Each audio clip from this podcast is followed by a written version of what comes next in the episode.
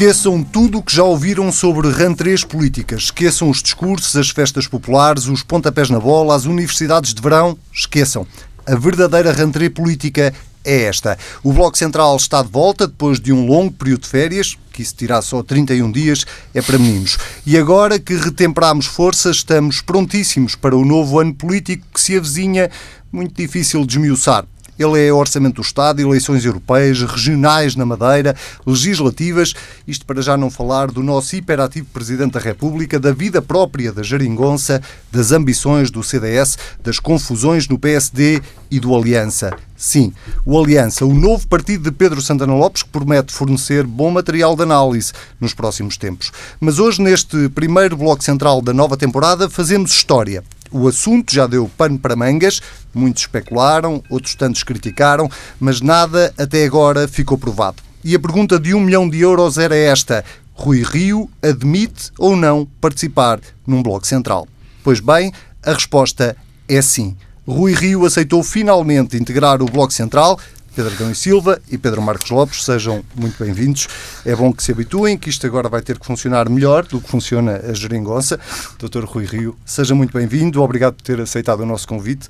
Antes de mais, eh, deixe-me começar por lhe perguntar se já recuperou da lesão do jogo de futebol da semana passada. Tenho ainda uma, aqui uma nódulazita negra, é curioso, não sei porquê, eh, mas já não dói, já não me dói. Portanto, já estou pronto para jogar outra já vez. Já está pronto para jogar não outra vez. Sei se marco o penalti que, que, me provocou isto, porque falhei o penalti e fiquei lesionado. É verdade, fico, e ficou ainda por cima, ficou mal na fotografia. E essa lesão, aliás, é toda uma metáfora. Quem magoou foi o próprio PSD. não, não, não me deram muita pancada. Vou já avisá-lo que uh, aqui no Bloco Central há quem entre a pé juntos, portanto, uh, prepare-se para isso.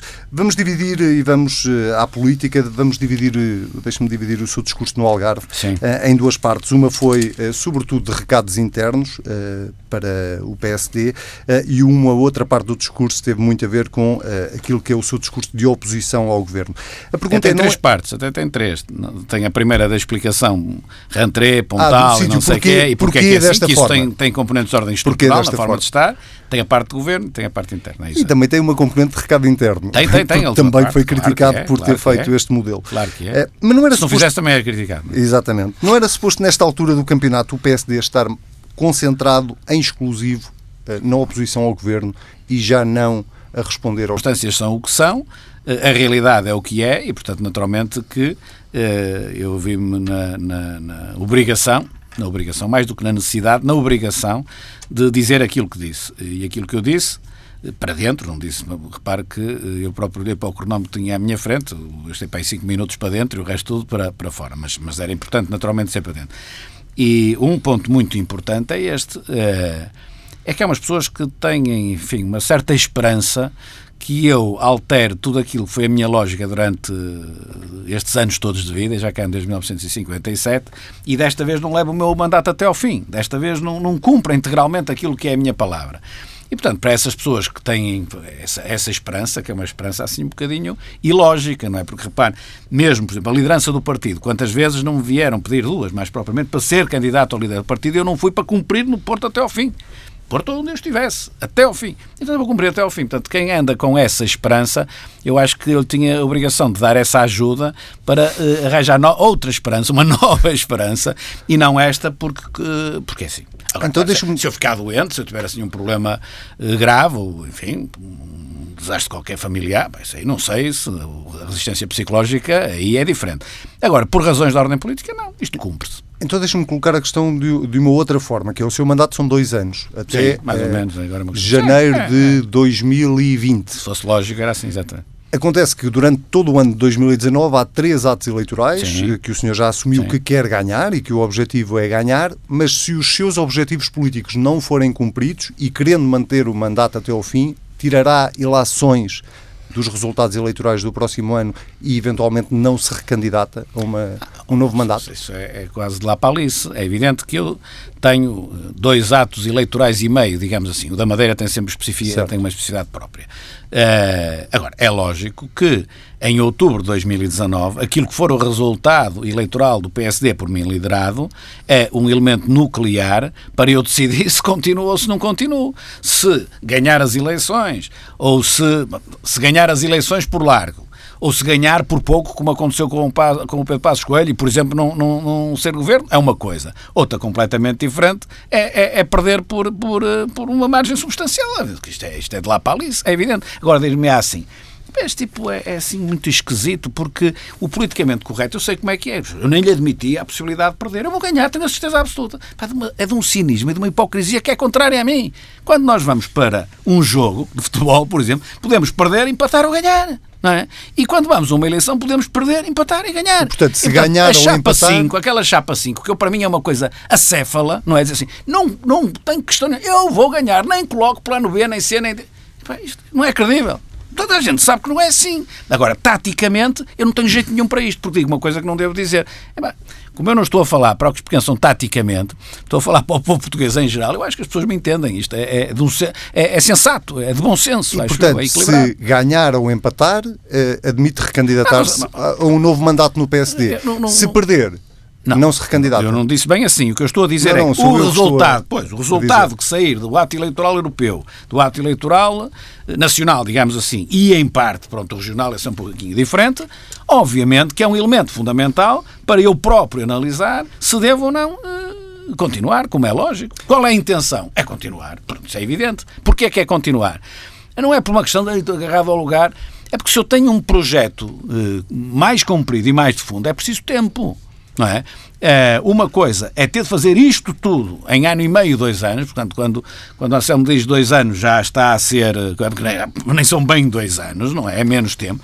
Outra coisa é, por exemplo, quando estamos numa autarquia, ter claramente quatro anos e podemos planear de outra forma. E com muito, um grau de probabilidade elevado até ter oito. Isto é uma coisa. E permite-nos planear de uma certa forma. Então, no meu estilo, que tendo um estilo completamente diferente do habitual, os atos são fundamentais para se entender aquilo que eu, que eu quero, mais do que as palavras, os atos. Pois bem, na oposição os atos são, são poucos, não é? Há alguns, mas são poucos, uh, e o tempo é curto. Portanto, isto é um desafio difícil e, por isso, para se avaliar devidamente aquilo que alguém, neste caso eu, pretendo fazer no PST, olha, reformar, por exemplo, o partido como um todo. O partido agora nem é para fora, eh, não é para fora, mas na democracia portuguesa é absolutamente vital nós reformarmos o partido. Portanto, quando me dizem, às vezes, quando eu fui secretário-geral, do, do, professor Marcelo Rebelo de Sousa e tal, diziam é, o partido muito virado para dentro, não é? Lembra-se que eu fiz a refiliação, aquelas coisas, partido muito virado para dentro e não sei o quê. Epá, é virado para dentro, mas aí tínhamos quatro anos pela frente. É virado para dentro, mas é absolutamente vital para a saúde da democracia que os partidos sejam diferentes. É um desígnio nacional pôr os partidos a funcionar de forma diferente. Tiro daqui o Partido Comunista, que é um caso assim um bocadinho diferente de todos os demais, mas de resto é vital. Eu sou líder de um deles, compete-me a mim mexer nisso. Portanto, mesmo isso parecendo que é para dentro, é vital para o regime democrático. É absolutamente decisivo. A gente não pode continuar assim com os partidos com este afastamento relativamente à sociedade. Ora bom, eu estou a dar passos nesse sentido, mas como só tenho o tal ano e meio, tenho de estar muito focado nos atos eleitorais, estou limitado. Posso dar alguns passos, mas não posso fazer um trabalho de fundo como eu entendo que o país precisa que seja feito. Neste caso, no PSD. Portanto, é, o mais lógico é chegar a 2019-20 e, e, e procurar levar o projeto até ao fim, não é? Porque ele não vai ficar de certeza concluído, independentemente do resultado eleitoral, em outubro de 2019. Agora, o resultado eleitoral de 2019 é vital, isso toda a gente entende. E, e, sente que não o estão a deixar, dentro do seu próprio partido, não o estão a deixar fazer claro o seu trabalho? Para, para usar uma imagem futebolística, uh, os seus críticos continuam a fazer-lhe marcação claro homem-homem? não, vamos lá ver. Isso foi outra, outra coisa que eu disse no Pontal. É evidente que a esmagadora maioria do partido está naturalmente a apoiar o líder que democraticamente foi eleito. Isso é evidente. Mas há uma escassa minoria, de algumas unidades, não, nem sequer são dezenas de pessoas, de algumas unidades, mas que têm possibilidade de ter eco público, naturalmente que tudo estão a fazer para que a minha liderança falhe, para terem eles a sua oportunidade. Portanto, querem que o Partido Socialista ganhe, porque só ganhando o Partido Socialista, e quanto pior for o resultado do PSD, melhor para eles, naturalmente que. que, que seja, não, não, não é preciso estar aqui com hipocrisias, isto é mais do que evidente, é preciso dizer as coisas como elas são. E, portanto, há efetivamente um conjunto de pessoas que, se, que discordam de mim, mas discordam de mim taticamente. Se eu disser que é preto, eles dizem que devia ser branco. Se eu disser que é branco, eles dizer que é preto. São os que querem manter o seu lugarzinho? São os que querem ou arranjar um lugarzão, ou lugarzinho, e depois há os outros num nível um bocadinho mais baixo, que é manter o tal lugarzinho. Mas eu estou a dizer alguma coisa de extraordinário. Não estou a dizer nada de extraordinário. Isto, isto, estas coisas têm uma, uma, certa hipocrisia. Quando se diz a, a, realidade, ficam todos com os cabelos em pé, os que eu tenho. Eu já não tenho cabelo, muitos para ficar em pé. Mas lá de trás, aqui umas farripas que não ficam bem, que têm de resolver. Ainda tem algum. Tem, é, mas Ainda no, dá para ficar em pé. No teto, no teto, no meu teto, não ficam, já não tenho para ficar em pé.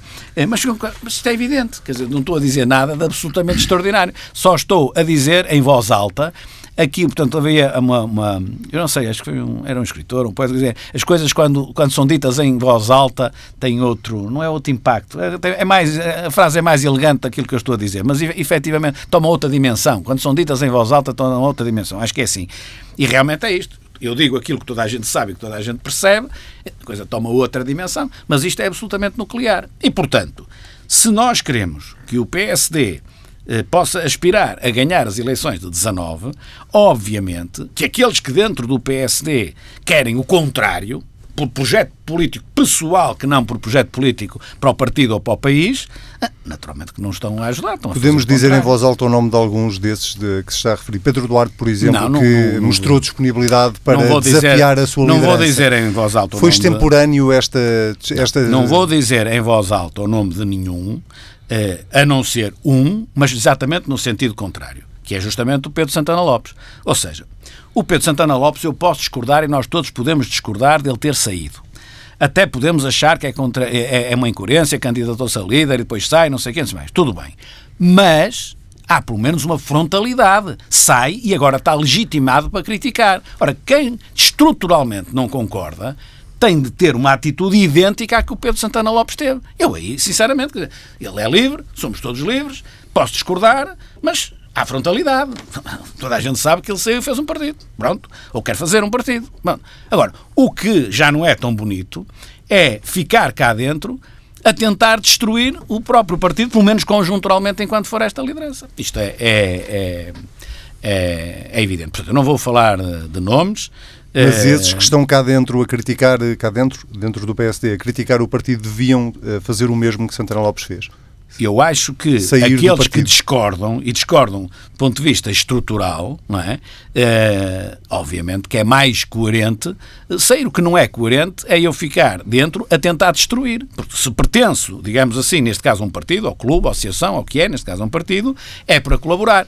E discordar criticamente, mas, com, mas de forma genuína e de forma real, não de forma tática. Ponto final, não falo mais sobre o PSD. Muito bem. Sabe quem é que não, internas. Sabe quem é que não fica com cabelos em pé? Seguramente é o Sim. Pedro Marcos Lopes. Também não fica, não. dificilmente ficará, pelo menos, pelo menos uh, na cabeça, não fica seguramente. Pedro Marcos Lopes, uh, esta posição, postura de Rui Rio, que não é nova, é assumida desde o dia 1 em que assumiu a liderança do PSD, vai dar frutos no sentido de achas que há capacidade para resistir até ao fim? Internamente ou externamente? Para resistir externamente tem que resistir Deixa, internamente, não, digo eu. Não, não, não é bem verdade. Ou o contrário também não, seria aliás, verdade. se ganhar externamente, seguramente que internamente as coisas ah, não, ficam sim, todas claro. Isso é como nos, nos clubes de futebol. Não, isso não há dúvida. Não, mais no, nos partidos. Deixa-me, eu começo pelo, pelo lado que, que, o Dr. Rui Rio deixou, que é a questão interna, a dizer que, que discordam em algumas coisas da análise dele, bem entendido. É, é, eu também. Eh, é, é bem verdade que o Partido Social Democrata é um partido habituado a estas tensões internas. Todos nós as conhecemos. É bem verdade que as eu, guerras... Eu vivi, eu vivi por dentro disto tudo. Claro, tipo, claro. Eu fui da direção do Dr. Francisco Pinto Balsemão, quando ele sucedeu claro. Sá Carneiro. Portanto, da direção, fui mais tarde, mas fui de Conselho Nacional.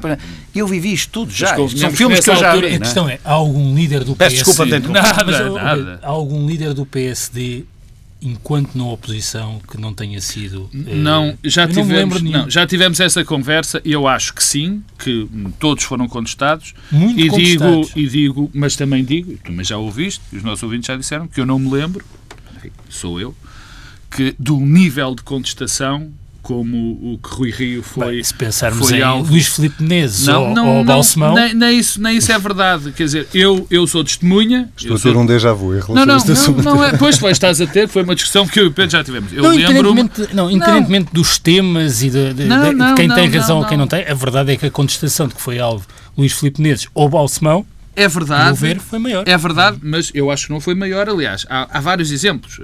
O, o Dr. Rui Rio foi eleito num sábado e nesse mesmo sábado aparecem peças noticiadas em jornais a dizer quem é que ia ser o sucessor de Rui Rio. É uma coisa que eu achei absolutamente inaudita. Mas enfim, mas já lá vamos. Eh, portanto, a opinião já dei aqui, acho, não me lembro, francamente, apesar Deste nível de exemplos, contestação. deste nível de contestação. Deixa-me começar pela parte interna. Eu acho que o que o Dr. Rui Rio, ele verbalizou, e se calhar tem mais opiniões sobre isso, não é só uma questão individual dentro do partido. Há, sem dúvida, as questões individuais, as, as tais questões da vidita, não é? Esses clássicos.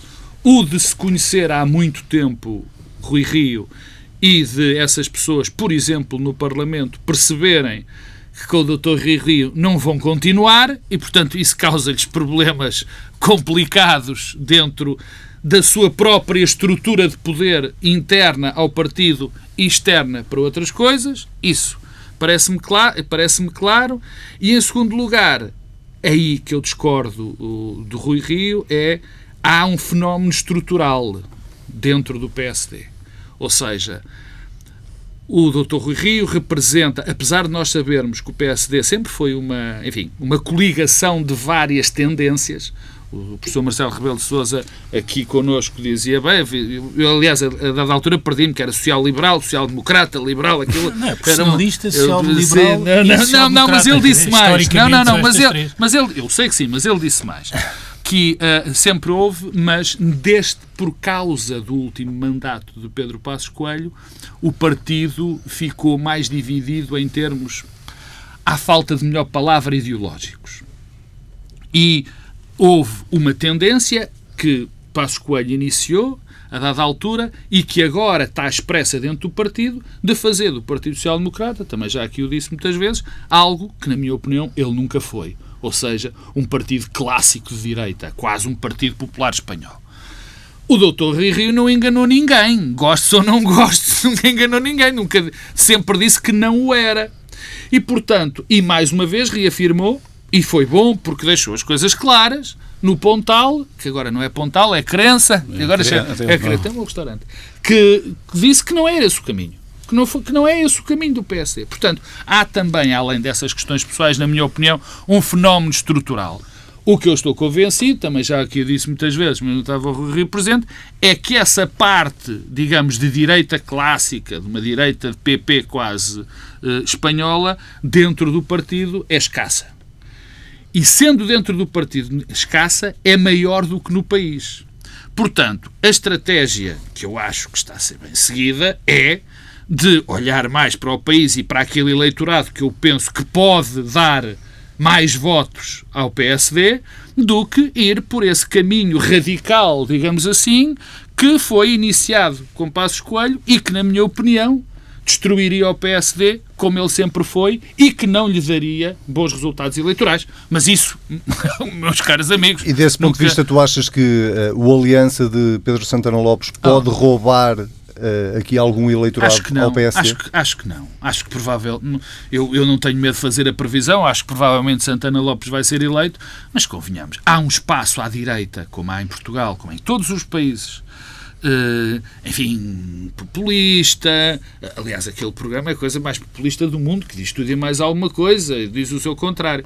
É, Mas estes partidos populistas precisam de um rosto fora do sistema, normalmente, e que traga um discurso novo.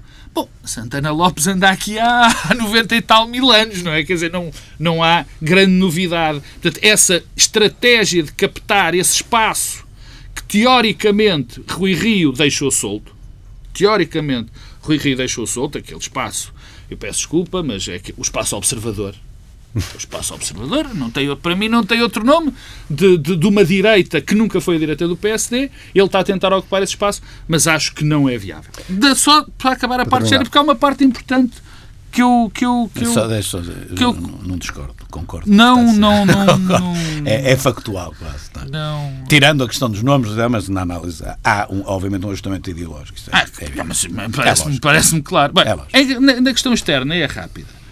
Esta história das eleições vai de encontro a um, de, de ganhar ou não ganhar eleições legislativas ou europeias, vai de encontro a um problema também, no fundo, interno dentro do PSD.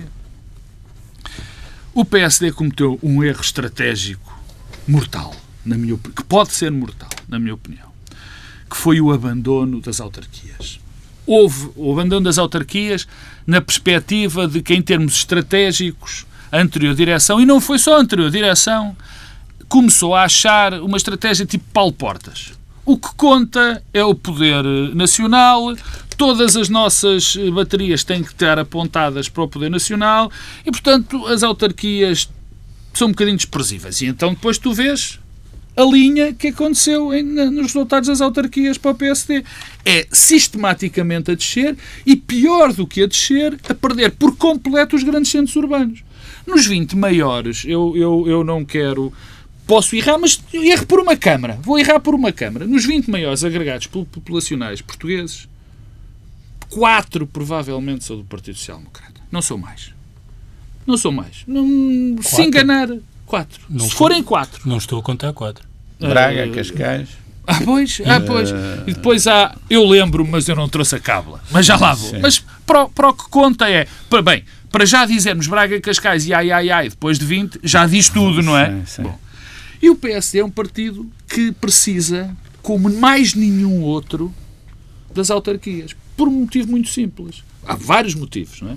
Mas o outro é a questão, porque o PSD, como é um partido com pouca argamassa ideológica, precisa que as suas estruturas estejam sólidas dentro, junto das populações. E isso perdeu-se. Porque senão tem um problema grave. Isso perdeu-se.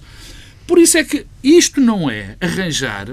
Aliás, eu não tenho que arranjar, quem tem de arranjar desculpas de perder as eleições legislativas é que o Dr. Rui Rio, não sou eu. O caminho externo que o PSD tem de fazer é um caminho das pedras mesmo. Não é só porque, diz o doutor Rui Rio, ah, pois eh, temos que reorganizar o partido internamente. Não, é pior. O partido tem que ir buscar gente, porque o PSD está seco de gente. Seco. E eu e tu, Anselmo, bem temos falado disso por causa de outras razões. Eh, por exemplo, de arranjar pessoas para falar daquela área eh, em termos. Está seco de gente está com os problemas dentro dele próprio de estar completamente dividido em quintas que não têm a ver com programas ideológicos, não têm a ver com doutrina, mas com preservação de quintas. E tem o principal, que é, vou repetir-me e com isso termino, das autarquias. Porque a redefinição ideológica está feita. Muito bem. Pedro, eu, eu disse Pedro logo que acabava quando acabei. Vou, eh, a pergunta para ti eh, tem um bocadinho a ver com esta fragmentação toda que o Pedro Marcos Lopes acabou de descrever. Que consequência é que pode ter, de facto, no, uh, no mapa político do país, sobretudo estando nós em vésperas de três atos eleitorais, mas o mais importante é seguramente as legislativas. De que forma é que, com o Aliança e Pedro Santana Lopes e o PSD fragmentado desta maneira e o CDS a tentar fazer aqui um caminho uh, idêntico Sim. até àquele que fez nas autárquicas, como é que isto pode ficar no próximo ano? Bom, eu eh, chegarei a essas três uh, questões, mas até se calhar recuando um pouco mais e tem a ver um pouco com uh, aquilo que o Dr. Rui há pouco utilizou, a expressão do estruturalmente não concorda e agora falou de um, de um certo ajustamento ideológico. Uh, e eu acho que está aí, de certa forma, a raiz, a raiz do problema. Repara, a, a, tensão interna ao PSD não é nova, nem a contestação aos líderes. Eu acho que sinceramente não vejo nada de estruturalmente uh, novo aí, quer dizer, uma repetição de episódios com protagonistas diferentes, com uh, motivos diferentes, motivações diferentes, mas quer dizer, uh, o, o, contexto é sensivelmente o mesmo. o que é que me parece que é, que é talvez novo e que tem já, quer dizer, é novo com algum lastro estrutural? Eu, eu, já, já aqui disse várias vezes, desde, desde a eleição interna eh, do PSD, que eh, me parecia que o Rio tinha eh, optado e tomado uma opção estratégica que era acertada. Eh, e acertada no sentido de recentrar o PSD. E aqui o recentrar não é, é recentrar no sentido de encontrar um ponto central entre a esquerda e a direita, é de é, reajustar o PSD de forma é, ao partido voltar a ser capaz de crescer eleitoralmente. Isto não significa em todas as matérias, em todas as matérias partido, ser é, uma afirmação mais centrista. É, tentar construir uma maioria num contexto novo. Qual é o contexto novo? É que há um dado que, a meu ver, é incontornável nos próximos tempos, é que e esse dado é incontornável por motivos políticos, mas também, a meu ver, por alguma transformação uh, sociológica do eleitorado. É que nós temos hoje, mais do que tínhamos uh, no passado, dois polos com poucos vasos comunicantes. Vasos, poucos vasos comunicantes até do ponto de vista uh, dos fluxos eleitorais. Um polo à direita e um polo à esquerda. Eu, eu, não gosto muito de comentar sondagens semanais, mas em todo o caso, se nós olharmos para as últimas sondagens, talvez o mais interessante não é tanto a flutuação e a descida e a subida dos partidos, é que fica uma vez mais demonstrado demonstrado que, ao contrário do que acontecia no passado, o PSD e o PS não crescem à custa um do outro, mas crescem e baixam eh, à custa da capacidade de mobilizar eleitorado dentro do próprio campo. Repara, o CDS sobe um bocado, o PSD desce, o, o Bloco de Esquerda desce um bocado, o PS sobe. sobe. Ora, isto entronca com a questão do recentramento. É que há aqui um dilema que é difícil de gerir e que depois cria todos os episódios de dificuldades táticas que o Dr. Rui Rio tem desde o dia em que foi eleito. Que é o seguinte, é que, na verdade, há uh, uma discordância estrutural no interior do PSD sobre qual é a posição do partido. Ah, e eu devo dizer que não sobrevalorizo a questão dos lugares, da disputa, então isso faz parte da vida e da política. Quer dizer, o problema é que há duas visões sobre o lugar do PSD e duas visões que têm implicações do ponto de vista da afirmação. Porquê? Uma que diz eh, o PSD tem de, em primeiro lugar, fixar o eleitorado mais de direita, e esse eleitorado mais de direita hoje em Portugal existe de forma mais enraizada do que existia no passado. E outro que diz, nós temos de nos recentrar para sermos capazes de voltar a crescer e só depois talvez recuperar o eleitorado mais de direita. Que, de certa forma, se bem interprete, tem sido a posição eh, de Rui Rio. E eu acho que essa é a única saída, porque no contraste com Passos Coelho, eh, Passos Coelho dos últimos dias, isto é, Passos Coelho depois de ser Primeiro-Ministro, mostrou uma capacidade assinalável e que eu acho que surpreendeu todos, até no resultado eleitoral das legislativas, de fixar e mobilizar o eleitorado de direita. Mas essa capacidade de fixar e mobilizar o eleitorado de direita era a explicação para o PSD não conseguir crescer para além disso. Agora, como é que nós podemos ter um líder que tem uma estratégia alternativa, que é crescer sem perder o eleitorado direito? E, na verdade, é sempre essa tensão. Rui Rio tem uma resposta que, a meu ver, é, é boa, que é o seguinte. As determinantes económicas favorecem todas o governo. Se fosse outro governo, favorecia o governo a economia, a, a confiança, os indicadores de confiança, então, o emprego, o emprego é vital, eh, todas estas determinantes económicas que tendem a ser as que determinam as vitórias eleitorais e o voto favorecem o governo. Só que nós temos sinais um pouco por todo o lado que há outros fatores que começam a influenciar o voto de outra forma. O estilo. Eh, Rui Rio, aliás, não se cansa de falar do estilo eh, e de sublinhar como o seu estilo destoa do que é politicamente correto e até em alguns temas que tem escolhido para a sua afirmação, até menos talvez agora, enquanto líder, e mais no passado, os temas da, da, da justiça. Ora, eu aí uh, uh, vejo um outro problema. É que o PSD, pela combinação histórica de pluralidade ideológica interna e plasticidade, é um partido que eh, convive mal com a ideia que a sua afirmação pode ser de certa crítica eh, à lógica política tradicional, eh, às dinâmicas internas, ao fechamento interno dos partidos. De certa forma, um partido com uma implementação muito autárquica no território, os líderes locais têm o perfil que é exatamente contrário àquele que o Rui Rio afirma. Ora, esse Mas essa choque... dicotomia tem sido ótima para o PSD durante os últimos 30 tem anos. Sido quando está tem no poder. Tem sido quando está no poder. Não, e isso, é que aguenta isso, o eleitorado quando não isso, está, Pedro. Mas aí, eu, novamente, o, o, ponto que te chamavas a atenção há pouco, que é, é o declínio nos grandes centros Esse urbanos. é que é o É, que o PSD já vive isso. E aí eu discordo eh, muito de uma coisa que, que, que é muitas vezes dita e que o Pedro Marcos Lopes disse e que julgo que o Rui Rio, quando falava há pouco do ajustamento ideológico, também era isso que sugeria. É, é identificar este ajustamento ideológico como sendo recente. Eu acho que isso não é verdade. Acho que o PSD transformou-se ideologicamente bastante nos últimos anos, e nomeadamente a partir do governo de Durão Barroso. Dizer, Durão Não, Barroso. Durão, mas isso é um, mas perdeu. Perdeu e foi contestada. É, é- é um episódio conjuntural nos últimos 15 anos do PSD. Quer dizer, quem foi governo com o PSD desde 2000, ou seja, na verdade, desde Cavaco Silva, os dois primeiros ministros que o PSD teve, que não conto com o Santana Lopes para este eh, eh, feito, os dois primeiros ministros que o PSD teve e que foram capazes de mobilizar e vencer eleições são eh, representantes de uma afirmação muito mais liberal, para simplificar, eh, do que eh, no passado. Quer dizer, isso não, isso não começou, isso não começou com Passos Coelho. a viragem à direita do PSD iniciou-se com Durão Barroso. E eu não sei se, do ponto de vista da sociologia do voto e da sociologia eleitoral, se há um eleitorado neste momento que, com uma afirmação que recentra uh, o partido, não tem recursos simbólicos na comunicação social, etc., para minar sempre essa afirmação, mesmo que ela estrategicamente seja a certa para uh, ter viabilidade no, no, no, longo ou no médio prazo. Doutor Rui Isto ter deixe, comentadores com políticos é uma coisa única. Deixe-me... Sem comentar, não é bem a minha função. Entrevista comentada em direto. Está na televisão a dizer este sacana, ao menos aqui pode chamar diretamente o nome. Deixe-me pegar aqui nisto que, que o Pedro Adão e Silva estava a dizer e, e, e juntar-lhe o dado das sondagens, precisamente, Sim. que eh, ainda esta semana saiu uma, uh, que demonstra, por um lado, que o PSD não está claramente a conseguir descolar nas sondagens, pelo contrário, aparentemente, e as sondagens têm o valor que têm, aparentemente está a perder uh, eleitorado. Uh, admite que alguma coisa na sua estratégia possa não estar a correr bem e que precise de reafinar a sua estratégia? Muito bem se eu, uh, deixe-me fazer isto se eu, se eu fugir, puxo-me outra eu puxo vez, é? novamente. Pronto, as sondagens, já puxo lá, que eu não o deixo. truque que há, Bom, o doutor Rui quer dizer, ainda bem que me pergunta isso. depois não responder, é o que eles fazem todas as semanas. É, e depois digo outra coisa também.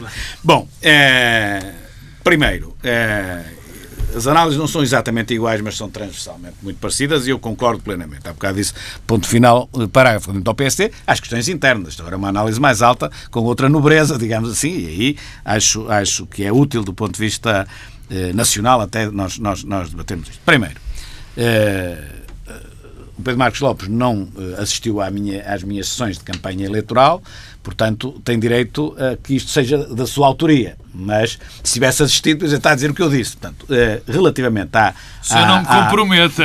Não, não, não, não, não. Estou a dizer que não assistiu. É só está militantes mas... era a porta fechada. Aliás, eu, eu, eu, falava e depois nas conversas com os militantes era a porta fechada para eles poderem falar, falar à vontade. E, eh, justamente, eh, grande, quando eu digo é preciso reformar o partido por dentro, não é os estatutos, é a forma de funcionamento dos partidos. E, portanto, os passos que eu estou a dar é nesse sentido. Vou conseguir até outubro de 19 ou janeiro de 20? Não, vou conseguir uma parte se isto correr bem. É impossível correr tudo. Mas quando se fala no Conselho Estratégico Nacional, que erradamente fala em Governo Sombra, não é Governo Sombra nenhum, Conselho Estratégico Nacional é justamente a resposta à análise de que o partido está fechado. Ou seja, eu quero, através de um organismo relativamente informal, porque não está consagrado nos estatutos, chamar pessoas que possam participar na vida política ou partidária porque têm interesse na agricultura, ou tem interesse na saúde, ou tem interesse na economia, ou tem interesse nos negócios estrangeiros, ou tem interesse nos assuntos europeus. Ou seja, chamar a atividade partidária em razão destas matérias e não entrar para a conselhia para contar uns votos, pagar umas cotas, tentar ganhar, colocar o amigo, não é? Ou seja, é uma lógica completamente diferente que eu acho que os partidos têm de caminhar para aí. Tenho quatro anos pela minha frente, faço isto uma dada forma, tenho, tenho uma, uma dada possibilidade de fazer. Só tenho um ano e meio e isto é um objetivo, eh, enfim, paralelo, não o principal apenas paralelo, porque o principal é tentar uh, ganhar as eleições. Mas não deixo de fazer. Portanto, a ver, no quadro da análise que eu faço dos partidos completamente desertificados, completamente é um exagero, muito desertificados, a resposta que eu estou a dar chama-se Conselho Estratégico Nacional, põe um outro nome. Mas o que é que é? É, lá, agora, eh, para a semana vou ao Porto, é, é, à, investidura, digamos assim, do Conselho Estratégico Nacional, investidura, entre aspas, porque agora é, são investidos 50 ou 60 e eu espero que sejam 500 daqui. Não é?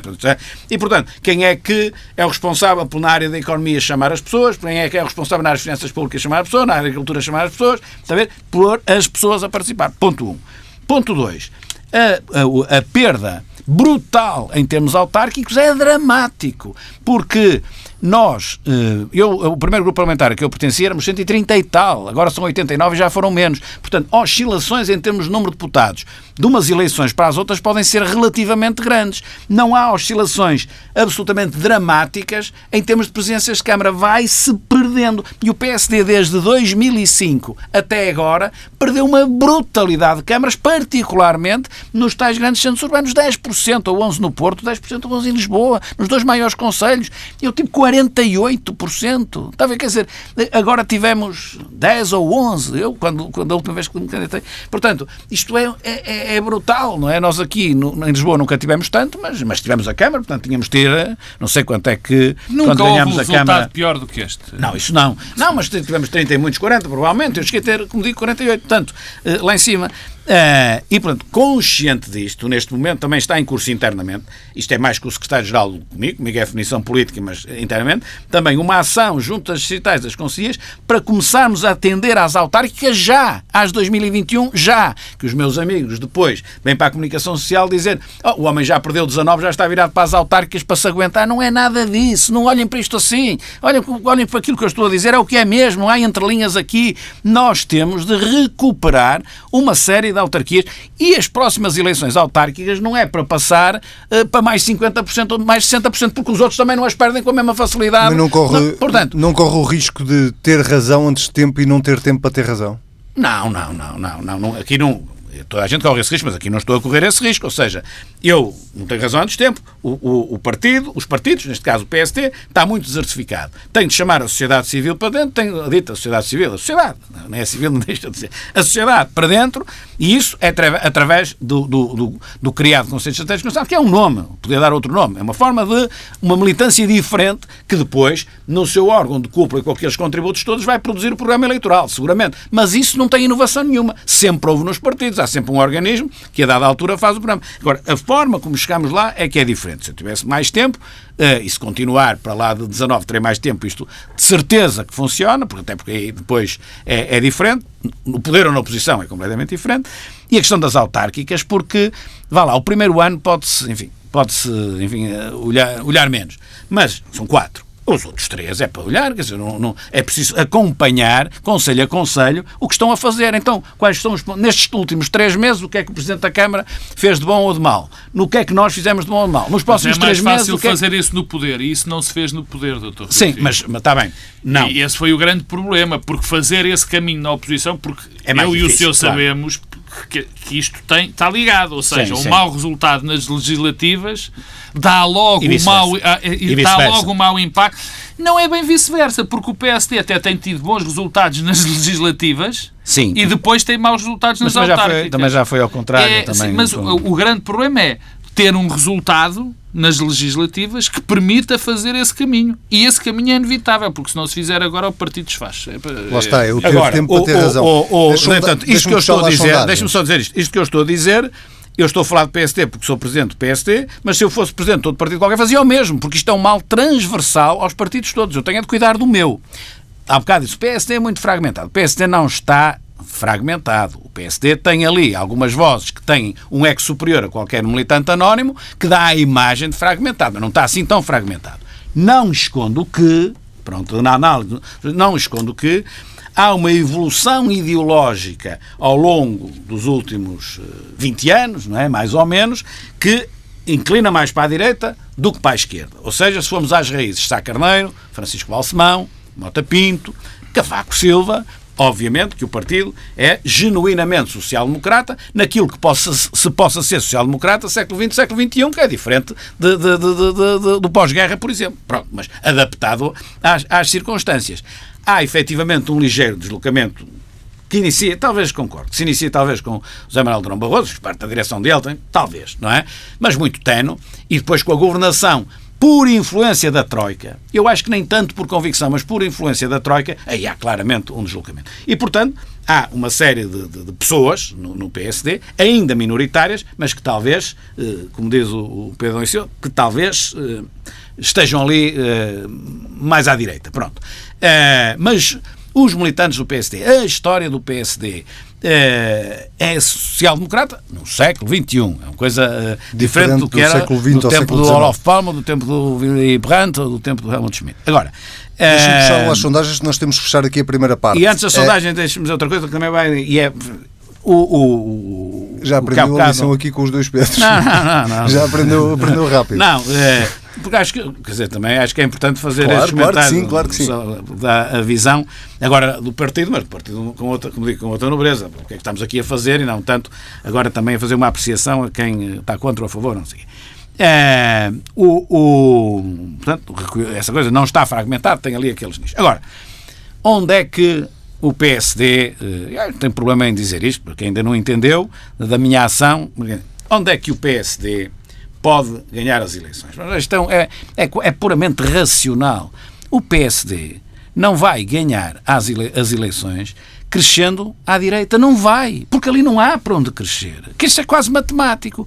E se o PSD fizer o deslocamento ao centro e às suas raízes sociais-democratas e perder lá na direita um ponto ou dois, deixe lá perder um ponto ou dois, que não se perde nada. Se o CDS tiver mais um ponto ou dois, eu até fico muito contente. Não há problema nenhum. Onde se tem de ir é ao centro. O que é que é o centro? Bom, podemos dizer é a ala mais à direita do Partido Socialista, descontente com a geringonça, não sei quem. Pode ser por aí. Também. Não. Não é aí o grande. O grande chama-se abstenção. Ou seja, a abstenção é de centro, não é de esquerda nem é de direita. É gente moderada, gente sensata, que tende a votar nestes valores deste, de, de, de, mais ao centro, nem tanto de um lado. E essas pessoas estão descontentes com a política. E, portanto, onde é que se pode efetivamente conseguir a simpatia desse eleitorado? É na diferença. Mas o que é que é a diferença ao contrário do que nos jornais, na comunicação social, muitas vezes, as propostas. Mas acham que alguém, se eu agora disser, não, votem lá que eu, eu, eu deixo o IRS 1% ou deixo o IVA 1% ou não sei o quê, proposta inteligentíssima e não sei o quê, deixo... mas alguém vota numa coisa dessas? Com certeza que tem de haver propostas, vai haver propostas e coisas cimentadas. Mas o que está acima de tudo aqui, e aqui foi dito, não sei, penso que foi por há aqui a questão do estilo no bom, no bom sentido da palavra. Ou há aqui uma diferença que permita às pessoas terem uma esperança de que vai mudar não é? Tudo aquilo que é o enquistamento próprio de um certo desgaste do regime e que as coisas podem mudar, das relações de poder, e as pessoas têm alguma esperança, podem até nem conseguir verbalizar o que estão a pensar, mas está lá dentro. E aí há, um, há uma diferença real. A diferença que normalmente dizem é o PS vai propor não sei o quê, eu proponho qualquer coisa ligeiramente diferente. E com cuidado, porque senão depois chego lá não, tenho, não, não consigo fazer aquilo que proponho, não é? Portanto, é, a grande diferença, a grande aposta, é na captação daquilo que tem sido a abstenção, que são as pessoas que estão desiludidas com isto tudo. Essas pessoas, agora vou-lhe passar para as sondagens, essas pessoas não respondem à sondagem e, de uma forma afirmativa, o que é que eu lhe quero dizer? Se alguém estiver a fazer um trajeto de credibilização e de um estilo diferente, e eu faço não é porque taticamente dá jeito. Eu, quando muito junto útil ao agradável, eu faço porque é a minha convicção, é a minha maneira de ser. E eu só sei ser como sou e sempre foi sempre assim dá-se o caso de eu achar que o útil é igual ao agradável. Ou seja, o agradável de ser como sou também é útil para aquilo que se pretende. Mas não é tático. É porque é assim que eu sou. E se tiver que ficar sozinho em qualquer coisa, fico sozinho. Fico é de pé sempre. Fico sempre de pé. Mas fico sozinho, não tem problema nenhum com as minhas convicções. Nunca tive na vida desde, desde, desde pequenino. E, portanto, se alguém estiver a fazer essa evolução e lhe ligar uma empresa de sondagens, não vai dizer ao fim de um mês, 2, 3, 4, 5, 6, 7, 8, 9, 10, 11, 12, não vai dizer, ai não, voto, eu nunca votei, mas agora vou votar naquele, aquele é o melhor. Não. Se vier a votar naquele, é um processo lento e, acima de tudo, não é para decisão, para sondagem, é decisão para o voto. No momento de votar e pouco antes de votar, é que vai. Agora tenho um problema pela frente, tenho de votar. Em quem é que eu voto? E aí é que pode aquilo que ainda não realizou, mas já lá está no subconsciente, traduzir efetivamente um, um, uma, um voto diferente. Portanto, eh, as sondagens, bem feitas, mal feitas ou encomendadas, que as há também e muitas, valem muito pouco. Não estou a dizer que não valem nada, valem muito. Se me disser assim, ah, vamos fazer uma sondagem bem feita, muito, muito bem feita, e vai, vamos comparar um de agosto ou um de setembro. PST sobe ou 10. Tem de descer, valha-me Deus. A sondagem pode estar bem feita ou mal feita, tem de ser. Pois então, ao fim, o, o, durante, de, férias? de 1 de agosto a 1 de setembro, não tive de férias um mês, mas do, do ecrã, no ecrã, de, de, tive de férias. Tive Tirou férias dos ecrãs. Então como é que eu. Tem assim de levar como, os ecrãs para as férias. assim, há quem assim, o faça. Como, há quem o faça. Se comparar, oh. se comparar 1 de junho, por exemplo, a 31 de julho, e dá, dá uma, uma subida do Partido Socialista, deu, é impossível. É impossível, impossível o Partido Socialista ter subido a, até 31 de julho. Impossível, não vale a pena estar com coisa. Era impossível o PSD não ter descido mas, durante o, mês de agosto. Isto para mim é claro. uma coisa do estilo. Deixo, deixo, mas é na segunda parte do programa, porque esta primeira parte. Portanto, a ver a resposta é, às sondagens, acho vai ficar por aqui. É? Já, já está respondido às sondagens. A primeira parte deste Bloco Central fica por aqui. A segunda parte pode ser acompanhada no podcast do Bloco Central. Aqui na antena da TSF, nós regressamos daqui a uma semana.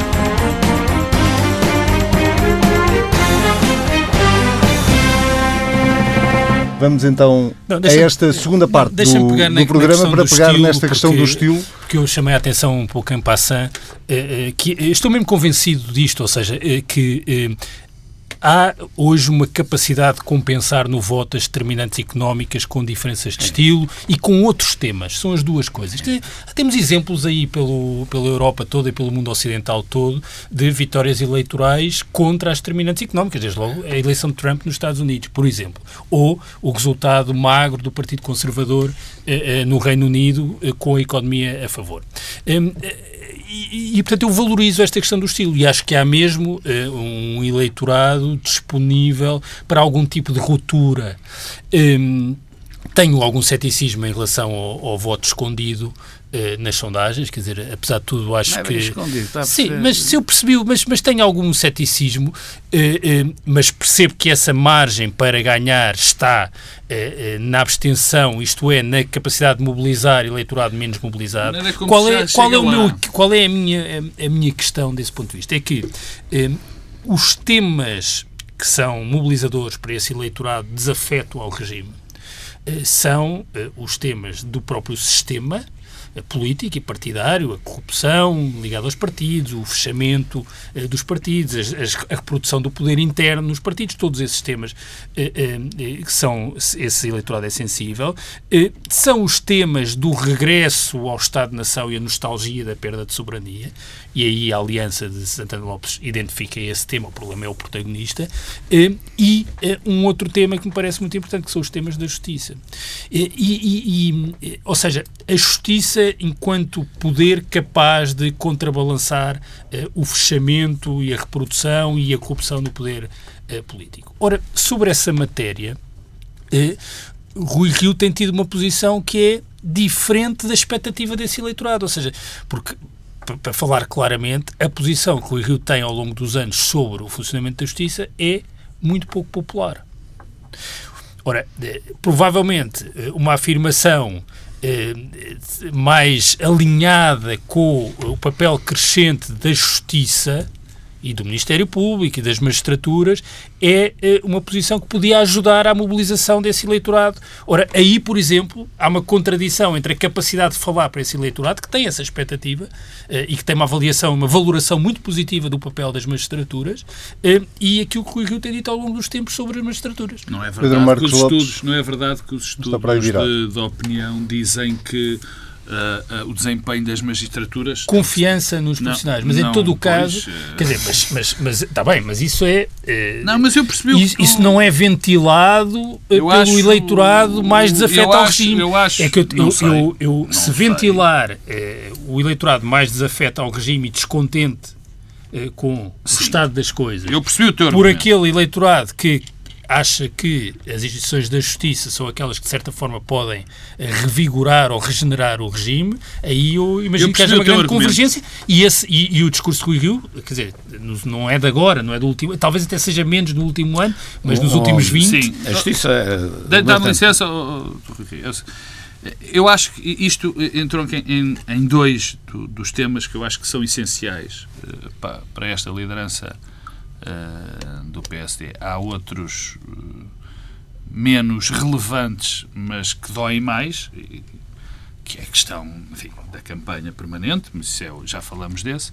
Mas enquanto eu entendo muito bem o que o Dr. Rui Rio disse em relação aos abstencionistas e das pessoas fora do sistema, eh, eu tendo a concordar com o Pedro, mas o meu medo é o segundo. O meu medo é o segundo. É que é fácil, eu espero que isso não aconteça, Dr. Rui Rio, desde já lhe digo, é fácil cair neste discurso antissistema, num discurso uh, antipartidos, num discurso justiceiro, já lá vou, não, não em relação à justiça, uh, num período eleitoral, num período de campanha eleitoral.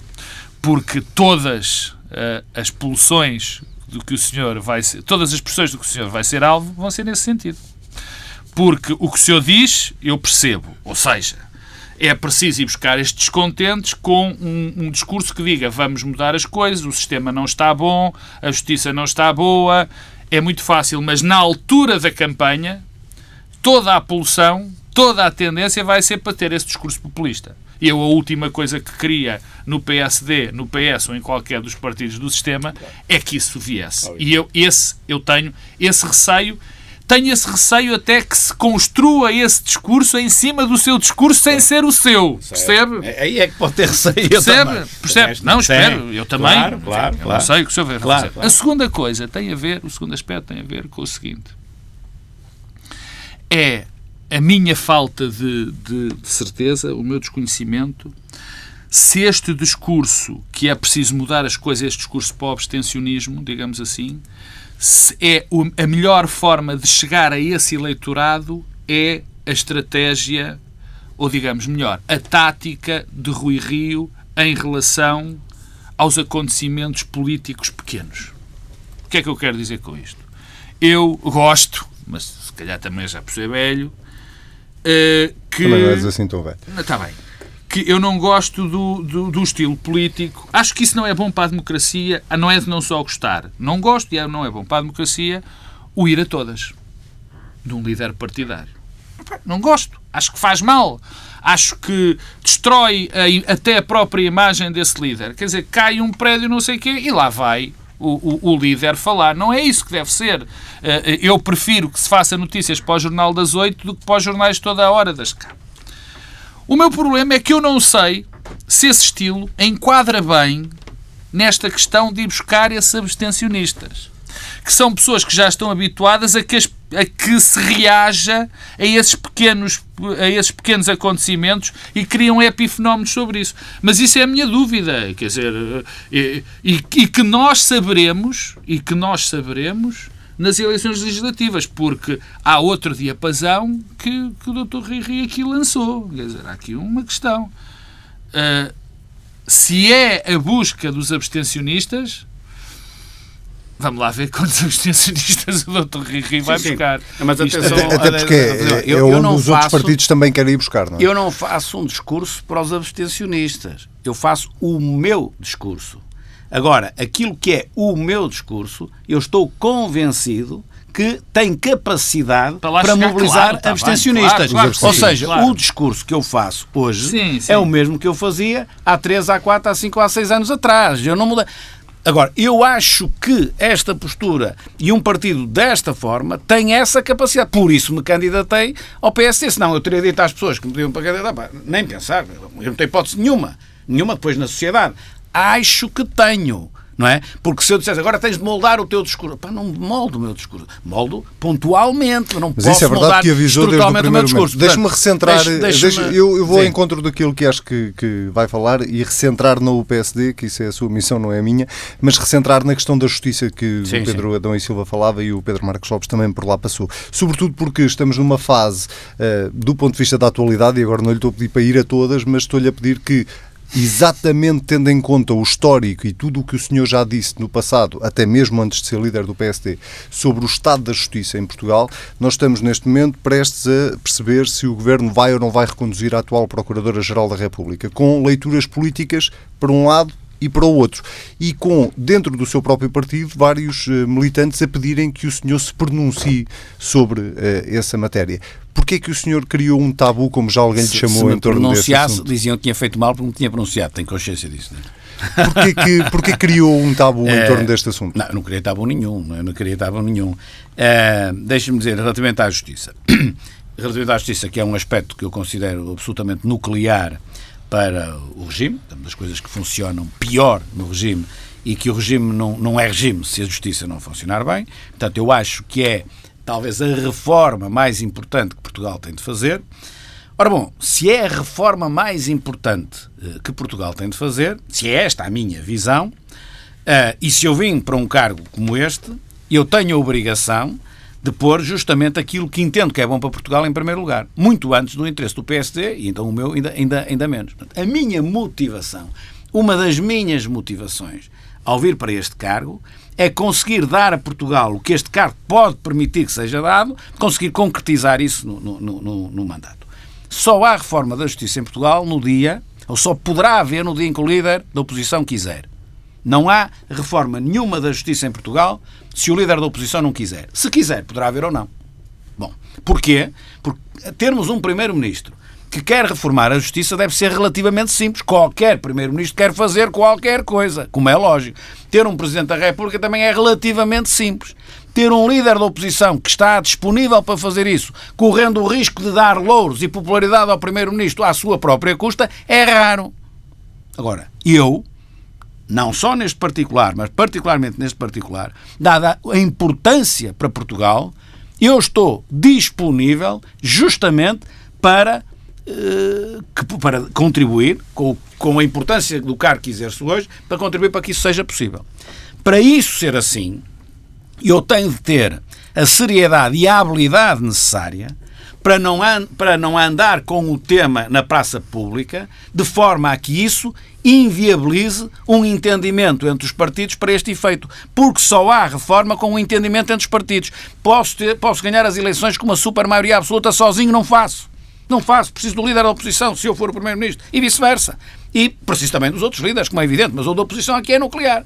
E, portanto, se eu coloco Portugal em primeiro lugar, se no quadro de colocar primeiro em Portugal em primeiro lugar a reforma da justiça para mim é vital, se acho que só é possível com a participação do líder da oposição, é a minha obrigação. O que depois acontece em termos eleitorais para este efeito, eu tenho de, de gerir o melhor que sei e posso, mas o objetivo chama-se o país. Não tenha dúvida. Portanto, e quem se, me conhece sabe, sabe que é assim. Se António Costa estiver... dizer, é, nunca devia ter votado nele porque isto não é para ser primeiro Portugal, a gente tem de contar os votos e não sei o quê. Se António Costa coisas... estiver disponível para fazer uma reforma da justiça, o senhor senta-se com ele à mesa eu, para o fazer. Não sendo com António Costa, sendo com todos. É uma, com todos. Uma figura de estilo. Com todos, porque é uma questão de regime, com todos, com todos. E, portanto, aquilo que nós temos vindo a fazer no PSD, com, a partir do Conselho Estratégico Nacional na Justiça, com a minha participação, é um trabalho enorme. São horas e horas e horas de trabalho eh, para desenhar aquilo que pode ser a reforma da justiça. Porque todos nós falamos na reforma, mas não está a pensar na sua coisa ou não pensar em nada. Não quase ali sistematizado, não é quase, ali sistematizado o que é que pode configurar. E é isso que, que, que estamos a fazer. Agora, não me peçam, porque isso não é correto, não é, não é sério sequer, para quem tem alguma experiência, que eu comece a avançar com o tema para cima da mesa, porque isso significa que eu quero que os outros venham a reboque de mim para eu ficar com os louros e os outros, os outros não vêm e bem. Portanto, eu tenho de tratar isto, se quero que isto seja bom para Portugal e se faça, tenho de tratar isto com um especial, um especial cuidado. E é esse especial cuidado que, naturalmente, eu tenho a. Imagine que eu quero reformar e também quero o sistema político, que não é possível até outubro de 19. Para dar um, um exemplo que posso dar. Eu faço uma conferência de imprensa no, no, na sede nacional e digo assim: eu pergunto aos outros, ao PS, que é o principal adversário, ah, se está disponível para fazer uma reforma em que os portugueses. É... Estou a dizer que não quero nada, não é? Estou a produzir ali uma notícia para, para a televisão desse dia, para os jornais do dia seguinte, para meia dúzia de comentários. Eu não quero nada, porque depois, neste caso, o Partido Socialista está maluco. Quer dizer, e o contrário também é verdade. E aquilo que normalmente se faz é isto. Nós podemos, eu posso fazer isso um bocadinho, neste caso pontual ou não, não em questões de regime e questões de forma, porque naquilo em que Portugal só consegue ter com todos e eu tenho que fazer com todos. Porque senão Portugal não tem. E, portanto, é preciso ter esta seriedade e ter esta forma de atuar. Bom, esta forma de atuar, para muitos do politicamente correto, é um desastre. Seja para as sondagens, seja para isto, seja para aquilo. O que é que eu acho? Primeiro, só sei esta forma de atuar mas por acaso também acho que não é assim tão mal, porque isto há de ser compreendido pelas pessoas aquilo que, uh, que eu pretendo. Relativamente à procuradora... Até passado que responde um pouco por esta coerência, não nasci ontem, não é? Isso de incoerência, nascido. de incoerência também não me ocorre que nascido, alguém... não sei, porque outra forma temos tenha... fazer é a segurança social e se eu tivesse nascido agora não sei como acho é que, que era. lá chegar. ninguém lhe chamou até hoje. Uh, Procuradora-Geral da República deve ou não deve continuar, ou, ou melhor, posso até começar pela questão jurídica. Que entendimento é que faz daquilo que está na lei? Mandato não, único? Não, não vou. Isto agora é um, um, um, tema de ordem uh, é estrutural, mas de ordem conjuntural. Está, está, está quase a estar em cima da mesa. Quem é responsável por colocar o problema em cima da mesa é, é o, o Primeiro-Ministro e o Presidente da República. Vai lá, mais o Primeiro-Ministro, mas também o Presidente da República. Enquanto eles não colocarem o problema em cima da mesa, eu não coloco o problema em cima da mesa. E muito menos eu faço uma coisa que tenho visto a ser feita, que é partidarizar uma nomeação que deve ser tudo menos partidarizada. Não quero, não quero nenhum procurador ou procuradora, não interessa, mais afeto ao PSD, ou ao PS, ou ao CDS, ou ao PC, ou seja o que for.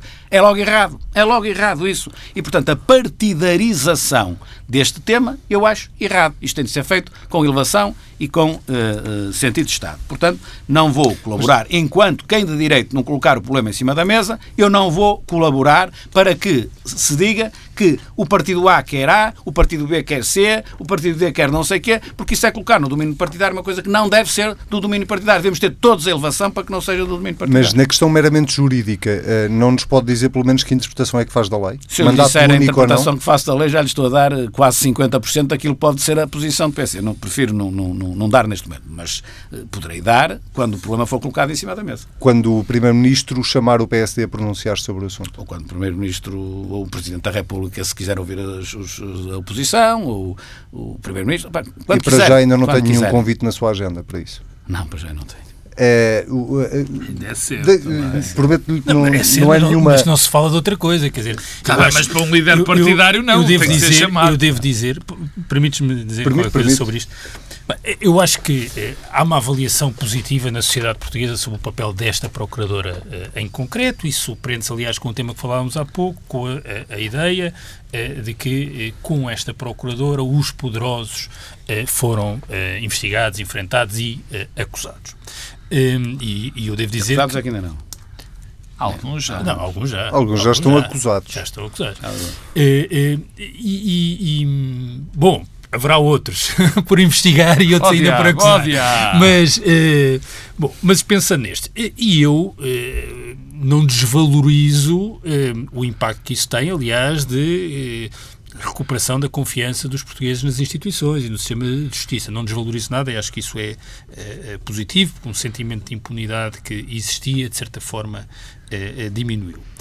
mas acho que o clamor e eu até diria, não é um clamor partidário, é um clamor uh, político em torno da recondução desta Procuradora uh, em concreto, é o pior serviço que se pode prestar, quer ao Ministério Público, quer a esta Procuradora em concreto. Quer dizer, eu se fosse a Procuradora Joana Marques Vidal, que tem declarações, aliás, no sentido do entendimento que o mandato deve ser único, mas Cuba. mesmo que agora tenha uh, a ambição legítima e até pode fazer uma interpretação sobre a importância de alguma estabilização desta fase do Ministério Público, não, não, não, não digo o contrário, contrário, mas para a Procuradora eh, Joana Marques Vidal, a pior coisa que pode acontecer é esta campanha em curso, que é um clamor eh, eh, politizado em torno da sua recondução.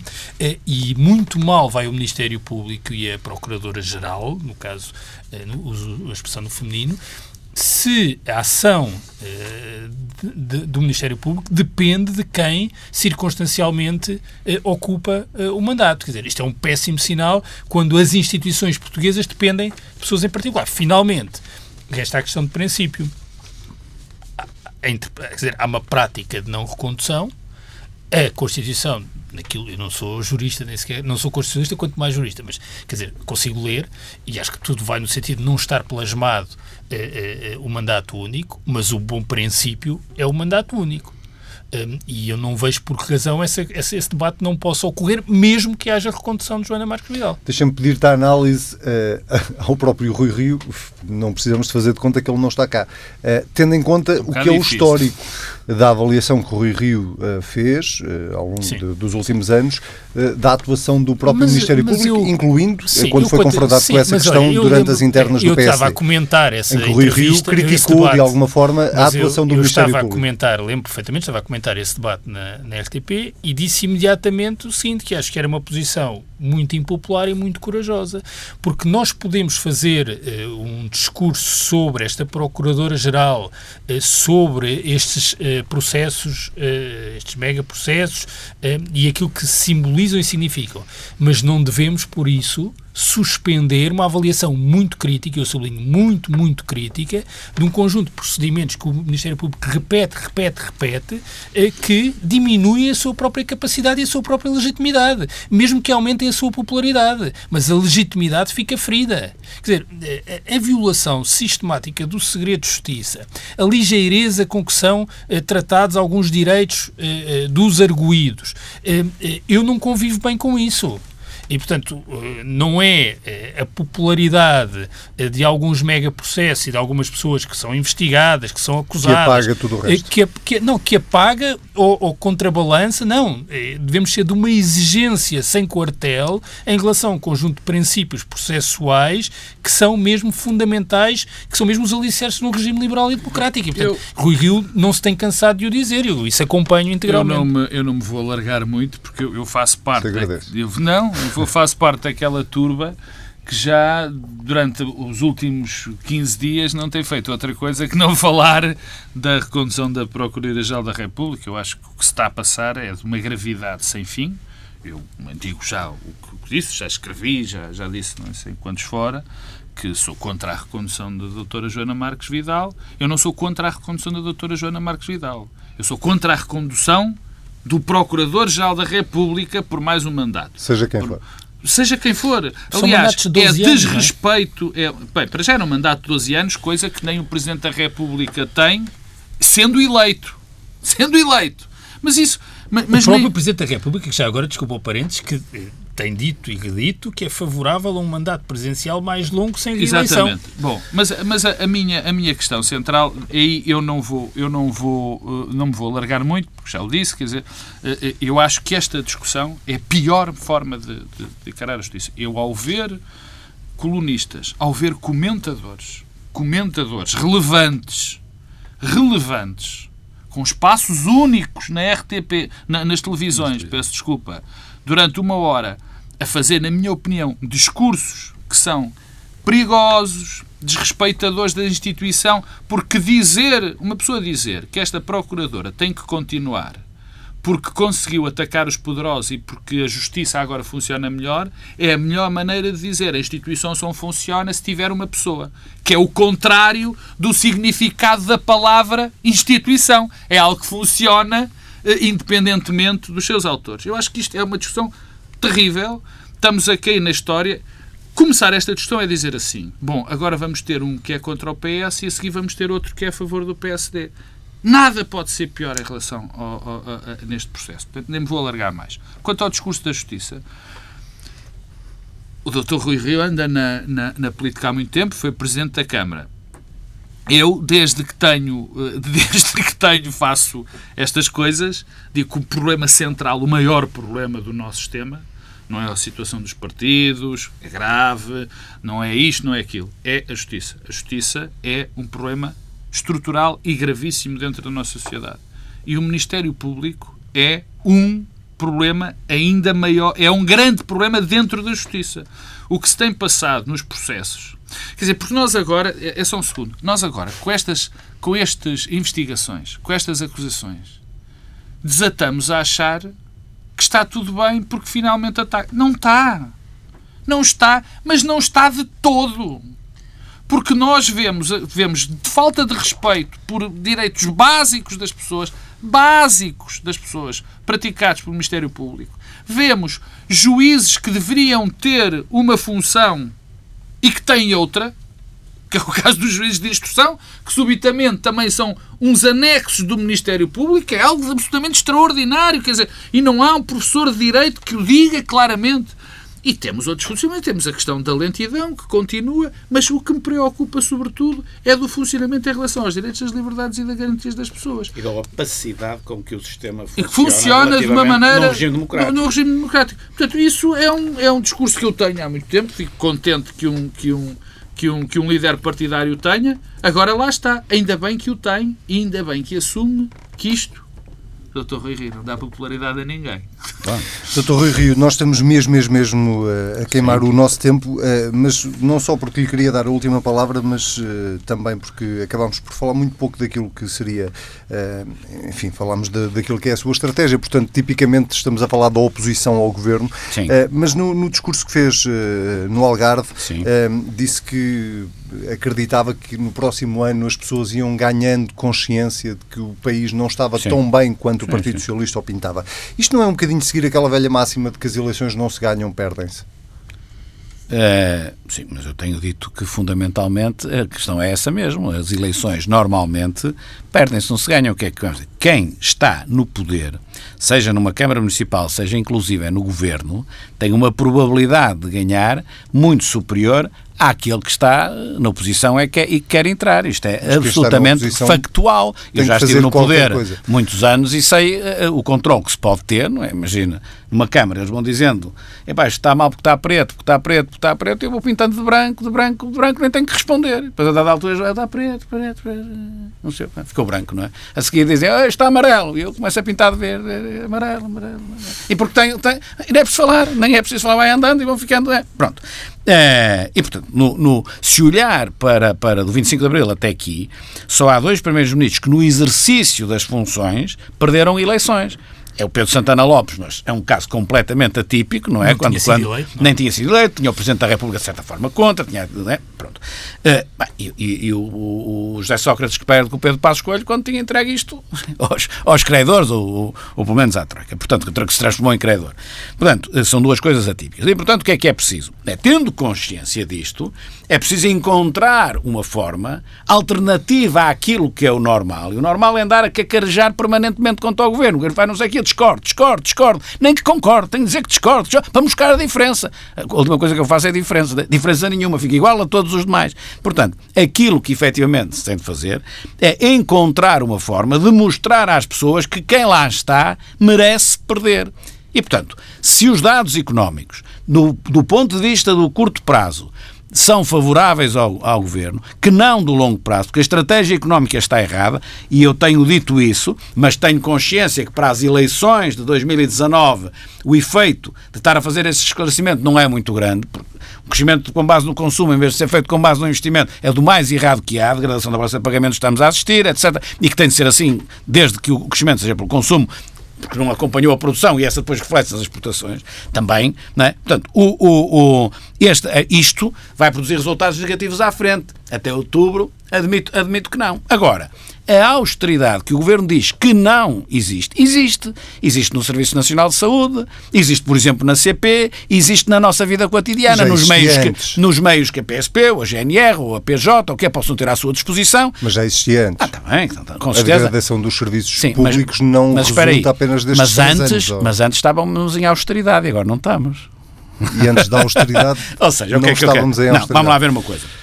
Não não, não quero fazer demagogia e dizer que todos estes problemas do Serviço Nacional de Saúde e da CP, por exemplo, nasceram em, em, em, no fim de 2015. Claro que isto, obviamente, vem de trás e o tempo da Troika até será dos menos graves, porque, pela natureza das coisas, não havia mesmo meios para. Agora, não, não, não, este governo, durante estes três anos, nada fez, bem pelo contrário, para melhorar esta situação. Deixou perpetuar aquilo que já vinha atrás com problemas. E, portanto, as pessoas aqui entendem que o discurso que está tudo bem, apesar do, do emprego eh, subir, e também, e, e, também aí é preciso analisar que tipo de emprego e como é que. Mas isso agora não temos tempo. Não, tem, não, temos, não temos aí, tem componentes de ordem técnica mais apuradas, mas o que é que eu lhe quero dizer? As pessoas, o que eu queria dizer é que as pessoas vão lentamente entendendo através da degradação dos serviços públicos, que uma coisa é o discurso e os indicadores económicos e outra é em paralelo, a degradação que nós vamos assistindo na nossa vida do cotidiano, naquilo que são os serviços públicos, seja nos transportes, seja na área social, seja, seja onde for. E o senhor for. teme um orçamento do Estado para o próximo ano eleitoralista? Até certo ponto, ou seja, eh, até certo ponto, eh, porque eh, o facto do, do, Ministro das Finanças ser o líder do Eurogrupo eh, é, de certa forma, um PPR que nós temos aqui de que ele não tem muita margem para, porque senão perde o pé em Bruxelas e perde o pé relativamente a um lugar com algum relevo que ele, que ele desempenha. Por outro lado, do lado do, do Bloco de Esquerda, do PCP e dentro do próprio Partido Socialista, vão procurar empurrar o governo para tomar medidas mais populares. O que é que, portanto, eu acho? É que curto, no curto espaço de manobra que o governo tem, vai tender aí para o eleitoralismo. Mas espero eu só no curto espaço de manobra que tem e não para lá disso. E o que é que me leva a pensar assim é que o Ministro das Finanças tem essa responsabilidade perante Bruxelas e vai ter mesmo de resistir a esses ímpetos. Agora, na margem que possa haver, vai ser canalizado para coisas de curto prazo e de efeito imediato e não aspectos de ordem o estrutural. Doutor Rui Rio, Mário Centeno dava um bom Ministro das Finanças para um governo do PSD? Essa pergunta é difícil de responder. Então, pronto. É... é, vamos lá ver. Mas o É, facto de não responder já é uma seja- resposta. Seja, seja repare, seja eh, tá, o Ministro das Finanças na, na vertente técnica, depois há todo o envolvimento político de um governo que seria completamente eh, diferente. Agora, eu não posso discordar de eh, que o, que, o, que o orçamento tem de ser equilibrado, que as finanças públicas têm de ser rigorosas, etc. E esse, depois a forma como se faz, enfim, mas esses princípios não. Seja na economia, seja nas finanças públicas, seja na justiça, eu posso, por força do lugar que tenho agora, eh, ter de me conter no momento em que digo as coisas. Aí também as coisas têm de ser assim. Agora, tem para trás na minha vida, não é? Em 10 anos de deputado, 12 anos Presidente de Câmara e depois na minha vida profissional, é? que ao todo soma fora da política 14 anos, não é? Portanto, tenho 14 de vida profissional, lá para trás tenho a vida académica, 14 de vida profissional, 10 de Parlamento e 12 de, de- de Câmara Municipal e agora uns meses de, de PSD. Tudo aquilo que eu disse para trás podem ir ver. Está válido. Muito bem. Pronto. E, portanto, é só ver agora em consequência do que eu disse, era o que eu pensava e é o que eu penso, com pequenos ajustamentos à realidade, naturalmente. Dr. Rui Rio, muito obrigado por ter aceitado o nosso convite e por ter participado neste primeiro bloco central da nova temporada de 2018-2019. Fica convidado para voltar quando, quando quiser. Eh, Pedro Marcos Lopes, Pedro Adão e Silva, nós voltamos a ver-nos na próxima semana. Quanto ao bloco central desta semana, fica por aqui. Já sabe, se quiser voltar a ouvir, é só ir a tsf.pt. Se quiser comentar, basta usar o hashtag TSF Bloco Central. Até para a semana.